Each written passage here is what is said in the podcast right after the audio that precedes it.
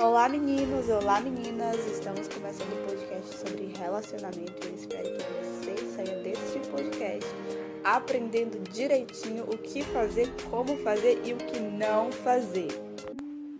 Oi gente, finalmente a gente acabou ali a série do, do livro Ponte para o Céu, volume 1. A gente vai dar uma pausa aqui, a gente vai começar a ter a série aqui do podcast agora Relacionamento e a gente vai estudar algumas histórias. E a história que nós vamos aprender aqui é a história de Isaac e Rebeca e que está lá em Gênesis 24. Gente, esse capítulo é enorme, mas tem muitas coisas lindas, muitas coisas é, onde a gente pode aprender e entender é, como Deus se comporta com relação à vida amorosa de seus filhos e eu gostaria que vocês entendessem e aprendessem sobre isso. Mas, antes da gente começar, vamos fechar o olho para orar. Querido Deus e eterno Pai, que o Senhor possa estar me ajudando a gravar de podcast, que a pessoa que está ouvindo possa receber e possa ser ensinada pelo Senhor. Que a minha boca não fale aquilo que eu quero, mas aquilo que o Senhor deseja. E que a pessoa que está ouvindo consiga aceitar e cumprir aquilo que o Senhor está pedindo. Oro em nome de Jesus. Amém. Em primeiro lugar, Isaac foi criado por seu pai e por sua mãe Sara, seu pai Abraão e sua mãe Sara. Ambos sentiam falta de Sara, no caso. Vou dar um pormenor aqui se você não está entendendo nada. Isaac era o filho da promessa. A gente consegue entender a história dele aqui, do nascimento dele. É, no capítulo 21 de Gênesis. No capítulo 2, Deus prova Isaac, ou prova Isaac também, né? Mas muito mais Abraão. No capítulo 23, Sara morre, morre, que é a mãe de Isaac. E eu gostaria de ressaltar aqui sobre um primeiro ponto desse podcast, dessa discussão com relação a é, relacionamento. A gente vai aprender aqui que Abraão ele escolheu um homem mais fiel e temente a Deus dentro de sua casa ali, né? Para que fosse buscar uma serva né, de Deus, uma pessoa especial de, é, que era ali, né, de Deus, claro, mas uma pessoa especial que pudesse casar com seu filho Isaac. Então eu gostaria que você entendesse que ainda que você tenha 69 anos, ainda que você tenha 100 anos, seu pai e sua mãe ainda serão seu pai e sua mãe. E esse é o problema, o maior problema que eu vejo acontecendo com filhos e filhas, adolescentes, inclusive jovens, adultos, porque quando a gente acha que a gente está agora a gente está vivendo no século 21 e que o pai e que a mãe não tem mais responsabilidade sobre nós e que a gente pode escolher com quem a gente vai casar, ok, podemos, mas também podemos e devemos honrar pai e mãe. E honrar pai e mãe não é só alimentar o pai e a mãe quando eles ficarem gagar, né? É alimentar, a cuidar, amar e respeitar. Honrar pai e mãe, né? Honrar o teu pai e mãe, cuide do seu pai e sua mãe, ame o seu pai e sua mãe. E isso está relacionado a também a nossa vida amorosa. Abraão, ele era temente a Deus. Abraão, ele era o pai da fé é ainda o pai da fé e ele sabia o que ele estava fazendo e Deus mais ainda.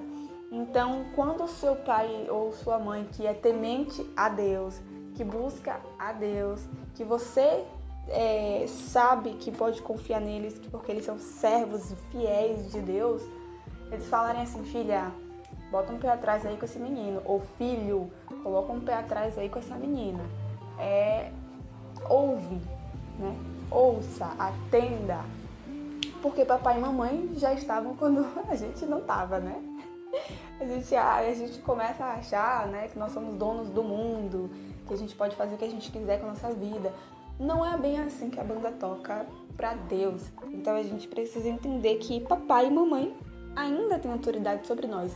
Não para decidir por você com quem você vai casar, mas te aconselhar Sim. Se seu pai e sua mãe estiver dizendo, filha, esse é um. Essa criatura aí vai levar você pro buraco. Ouve, preste atenção, comece a analisar. No livro Arte de Não Fazer Burrada Assim do Adolescente, eu falo um pouco sobre isso, né? A diferença em, entre é, julgamento, imposição, no caso, e a diferença entre conselho. Seu pai e sua mãe vão te aconselhar e você precisa, opa, por que, que essa pessoa está dizendo isso? Vou observar esse menino, vou observar essa menina para entender se meu pai e minha mãe só estão de birrinha mesmo ou se eles realmente estão sendo usados por Deus para me ajudar. E esse é o primeiro ponto que a gente precisa entender, aprender e colocar em prática, porque não adianta só ouvir vários podcasts que falam sobre relacionamento e não colocar em prática, né, gente? Não vai para frente. A gente precisa colocar em prática.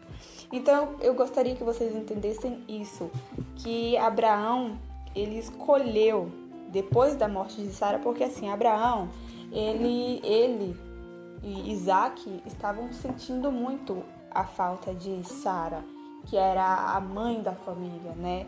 Era uma pessoa importante, uma pessoa especial para eles. Era esposa e mãe. Então, eles estavam sentindo muito a falta principalmente Abraão e Isaac, né? A família toda estava sentindo, mas principalmente ali os membros mais chegados. E a gente vê aqui que Isaac estava sofrendo luto e foi exatamente também por causa disso que Abraão disse: Ok, chegou o momento de Isaac casar. Chegou o momento dele casar porque ele vai, ele precisa de mulher na vida dele. Eu vou morrer daqui a um tempo, e ele precisa de uma auxiliadora. Então ele foi, chegou lá e chamou ali o servo, o servo mais fiel da casa dele, e disse: Olha, vai lá, procura uma mulher. Uma mulher, Deus, ele vai te guiar. E aí o servo confiou, fez o juramento lá e foi em busca dessa pessoa. O que acontece é que esse servo, ele começa a buscar, começa a viajar e ele faz um, um juramento com Deus ali. Olha, Deus, ele fala aqui no verso 14 do, do capítulo 24.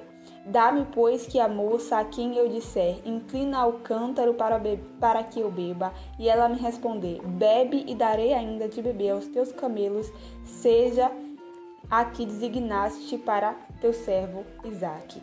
Ele fez aqui um sinal, pediu um sinal. Esse negócio de sinal, gente, é um, negócio muito complicado, porque muitos jovens decidem a vida através de um joguinho da sorte, um sinal aqui, um sinal ali. Você precisa raciocinar, você precisa entender. Então, quero recapitular aqui com você que a gente tem algumas coisas que a gente precisa aprender com relação a tomar uma decisão de encontrar a pessoa certa, que é, primeiro, você precisa respeitar e honrar o seu pai e sua mãe e prestar atenção no que eles estão falando. Mesmo que seu pai e sua mãe seja todo errado, eles podem sim ser usados por Deus para te dar um conselho.